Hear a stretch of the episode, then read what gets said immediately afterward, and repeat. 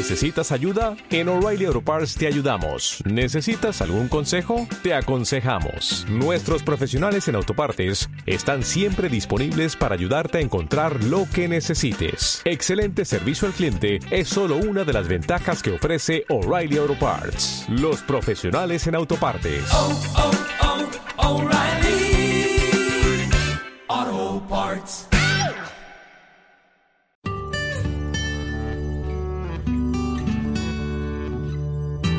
Educación Respetuosa, un programa sobre una visión de la educación basada en el amor y el respeto hacia nuestros niños y niñas. Hola a todos y todas, os doy la bienvenida a Educación Respetuosa, un espacio de aprendizaje sobre crianza, educación y psicología infantil. Yo soy Marta Martínez, mamá y psicóloga infantil. El tema que vamos a tratar hoy es el tema de las consecuencias que tienen los castigos en nuestros niños y niñas. Parece que nuestra sociedad considera que la buena educación es esa educación muy dura, ¿no? Basada en castigos, en ser padres muy firmes. Y es así como tiene que ser, ¿no? Los abuelos y las abuelas muchas veces a los padres y madres nos ponen en esa tesitura de tener que ser duros con los niños y las niñas. La frase típica que seguro que habéis escuchado un montón de veces sobre bueno, un cachete a tiempo y se le quita toda la tontería, ¿no? Es una frase que la venimos escuchando, bueno, no sé, yo creo que la he escuchado durante toda mi vida, ¿no? Y la siguen defendiendo mucha gente. La idea de, de este podcast, de este programa de hoy, es un poco que reflexionemos sobre si realmente los castigos son educativos o no lo son y qué consecuencias realmente podemos llegar a provocar en los niños y las niñas aplicando este tipo de, educación. Cuando pienso en el castigo, pues recuerdo muchísimo mis clases de psicología del aprendizaje, psicología de, bueno, infantil, la clínica. Siempre en, en la universidad, sobre todo la corriente que más se lleva es la cognitivo-conductual que está basada pues, en el aprendizaje humano bastante de, la teoría conductista clásica de refuerzos y castigos. Funcionamos por recompensas y por, por castigos. Me voy a permitir explicar un poco estos términos porque muchas veces veo que generan un poco de confusión. Cuando la gente los explica, pues no, no acaban de, de explicarlos de la forma pues que en principio como son, ¿no? El refuerzo, ya sea positivo o sea negativo, siempre es algo que pasa, esa consecuencia después de que tú hagas una conducta, que hace que aumente la probabilidad de que vuelvas a hacer la conducta. Es decir, un refuerzo negativo igualmente hará que tú hagas más la conducta. No es un castigo, ¿eh? Es hace que en positivo hagas esa conducta. Cuando hablamos de refuerzo positivo o negativo, se refiere a que cuando es en positivo sería, por ejemplo, cuando le damos un caramelo. Si haces, acabas los deberes, pues te puedes tomar un helado, ¿vale? Refuerzo positivo. Le estoy dando algo al niño que le gusta y que yo espero que aumente la probabilidad de que haga más veces los deberes. En el caso del refuerzo negativo, pues sería igual. Si lo que quiero conseguir es que haga los deberes, Puedo darle cosas o puedo quitarle cosas que no le gustan. Por ejemplo, si haces los deberes, pues hoy no recoges los juguetes o no tiras la basura o cualquier cosa que para el niño o la niña sea algo que tiene que hacer y que no le acaba de gustar, ¿no? Entonces, el quitarle eso es una motivación externa, pero motivación para hacer esos deberes. Luego tendríamos lo que son los castigos. En el caso de los castigos, pues hablaríamos de castigos positivos, cuando yo aplico algo negativo, ¿no? Al niño, pues lechillo o, o bueno, ya castigo físico, ¿no? De pegar o amenazas. Y luego hablaríamos de castigo negativo cuando le quito algo que le gusta, sin tele, sin amigos, sin la videoconsola, ¿no?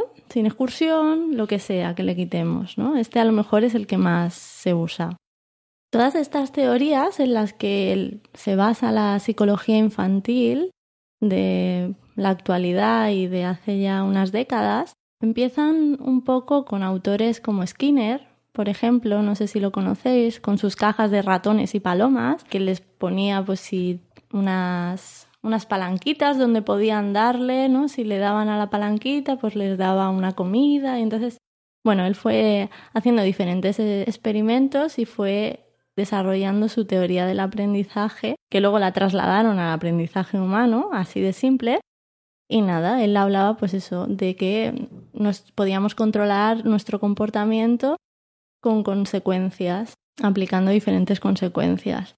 De hecho, los, teóricos conductistas hablaban de definir a los niños ¿no? como, como páginas en blanco, tabula rasa, es decir, nacemos sin nada, somos totalmente modelables al antojo de, cualquier persona que nos quisiera modelar. Aplicando estos principios de aprendizaje podría ir condicionándonos, ir reforzando conductas y al final como formaría nuestra personalidad totalmente, ¿no?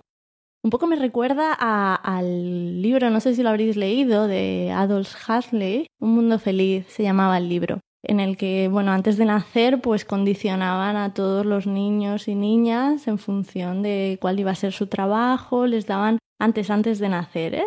Como embriones ya les iban ya condicionando para ser obreros, para ser un líder, para ser un no sé qué. Yo me lo leí hace mucho tiempo, pero se me quedó mucho este, este libro porque me parece una reflexión muy, muy buena. La cosa es que al final, pues el mundo de la educación y el mundo de la psicología infantil, como veían que, que esta aplicación de las consecuencias, ¿no? De dar premios y castigos tenía una modificación de conducta muy rápida en los niños y las niñas, las personas en general, pues claro, estaban fascinados porque les encantaba poder acercarse más a, lo, a una ciencia observable y medible. De hecho, la psicología cambia incluso ese objeto de estudio, que era la mente, la psique humana, ¿no?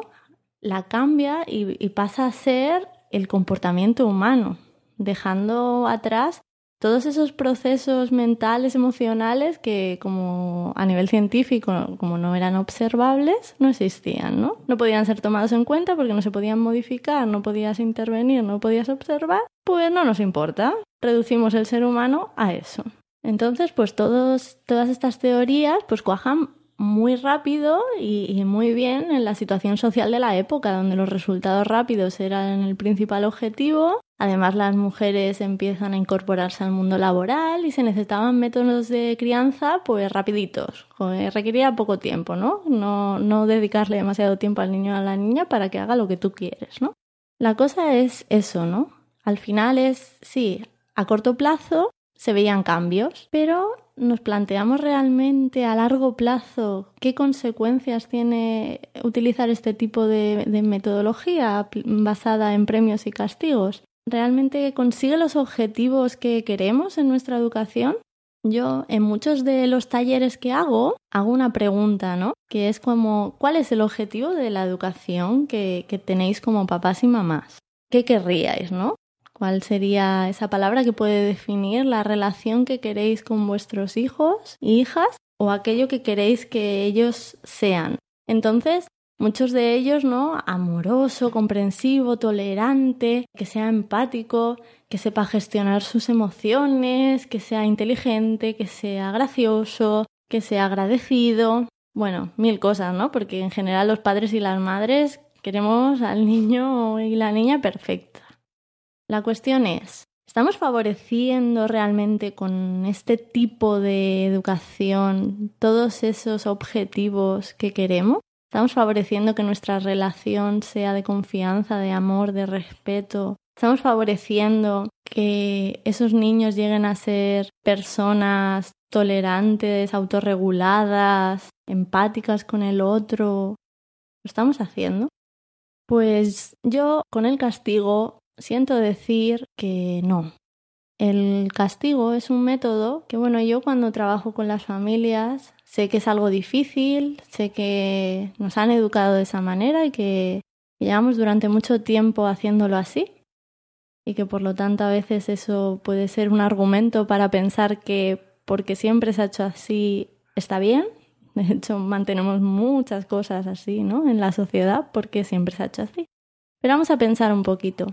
¿Qué hacemos con el castigo? Conseguimos que el niño o la niña pare su comportamiento. Eso seguro. De inmediato, ya.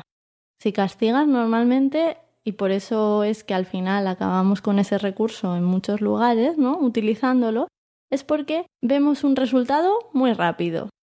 Sin embargo, el niño ha conseguido interiorizar algo de, de todo eso. Es decir, vamos a ver, si yo le castigo al niño porque ha roto un jarrón y se queda sin tele, ¿qué consecuencia real existe entre el castigo, que me quedo sin tele, y que he roto un jarrón o un vaso? He roto un vaso. ¿Qué consecuencia hay ahí? Realmente no tienen nada que ver porque es una consecuencia externa. No estamos ayudando a que el niño comprenda cuál es la consecuencia real de romper un vaso y por qué no romper un vaso. Yo hablo con los padres y las madres y es como, bueno, si rompe un vaso, al final la consecuencia de romper un vaso, ¿cuál es? Que te quedas sin vaso, que los cristales están por el suelo, que hay que recogerlo, que hay que limpiar, que hay que luego tirar la basura porque has generado basura, que hay que luego ir a comprar otro vaso porque a lo mejor no tenemos suficientes vasos. Bueno, ya las estoy poniendo un poco en exageración, ¿no? Pero esas realmente serían las consecuencias de romper un vaso. Y esas son las consecuencias que el niño o la niña tiene que entender que tiene romper un vaso y por ello decidir no hacerlo, ¿no? Que se necesita dinero, todo ese proceso, la energía que cuesta incluso, ¿no? Generar un vaso. Sin embargo, aplicándole una consecuencia externa y totalmente desvinculada de, de la experiencia del niño, lo que conseguimos al final es que no reflexione sobre esa experiencia y le vamos poco a poco desconectando de su propia persona. Además, los castigos muchas veces no están proporcionados a lo que ha hecho el niño, muchas veces a lo mejor ha sido sin intencionalidad, no está vinculado al castigo que a lo mejor es una semana sin tele. ¿En serio? ¿Un vaso? ¿Una semana sin tele? Muchas veces ni siquiera luego lo vamos a cumplir pero estamos imponiendo ya un castigo desmesurado, ¿no? Con lo que para el niño, al final, o la niña, es frustración, es rabia. Es un límite puesto ahí, es, es un, una corrección de una conducta, pero de forma muy injusta, de forma muy impositiva y de forma que además no llego a comprender nada. De hecho, muchas veces lo que vamos a conseguir que es, no vamos a favorecer en absoluto la comunicación, el vínculo entre padre e hijo o madre e hijo. ¿Por qué? Porque si yo he roto un vaso y las consecuencias han sido esas, pues como rompa otro vaso, mejor me callo. No voy a conseguir confianza. Voy a conseguir tener a lo mejor miedo. Voy a conseguir a lo mejor que ya yo ya no intento ponerme agua yo solito, no vaya a ser que se me caiga un vaso. Estoy quitando autonomía. Le estoy restando su capacidad de, querer tomar la iniciativa, de querer aprender a lo mejor, pues eso, porque para los niños y las niñas mm, la psicomotricidad de coger un vaso o ponerse leche dentro del vaso o lo que sea, todo eso es un aprendizaje mm, que necesitan desarrollar cada día. Pero si en el error lo voy a pagar con unas consecuencias tan terribles, a veces prefiero quedarme quietecito, ¿no? Y que me lo haga mamá o que me lo haga papá, porque me da miedo. Entonces estoy generando miedo también dentro de casa, que tampoco creo que sea el objetivo que tenemos, ¿no? También es importante tener en cuenta que durante la infancia, pues el autoconcepto de los niños se va generando, ¿no? Y se genera mucho a través de los mensajes y de las cosas que enviamos los papás y las mamás. Entonces, a veces, si le estamos enviando, ¡ay, qué torpe eres! Oh, si yo estoy censurando todo el rato, las conductas que hace ese niño y a lo mejor ni siquiera estoy censurando las conductas porque el mensaje a lo mejor es una censura hacia su emoción, que siempre estás enfadado. O a lo mejor estoy censurando su propia persona, ¿no? Es que eres torpe, ya como persona global, pues realmente no estoy favoreciendo a que el autoconcepto de ese niño o de esa niña eh, sea en positivo. Y por lo tanto también en todo eso se puede ver reflejado la autoestima, ¿no? Pues muchas veces pueden dudar, ¿no? De si merecen amor, reconocimiento por lo que son y si siempre están recibiendo castigos o reprimiendo sus emociones o su forma de expresarlas, pues muchas veces estaremos ahí causando algún problema en, en la autoestima, ¿no? En que ese niño sepa que merece el amor y que él se tiene que dar amor a sí mismo por lo que es y, que todo está perfecto en él, ¿no?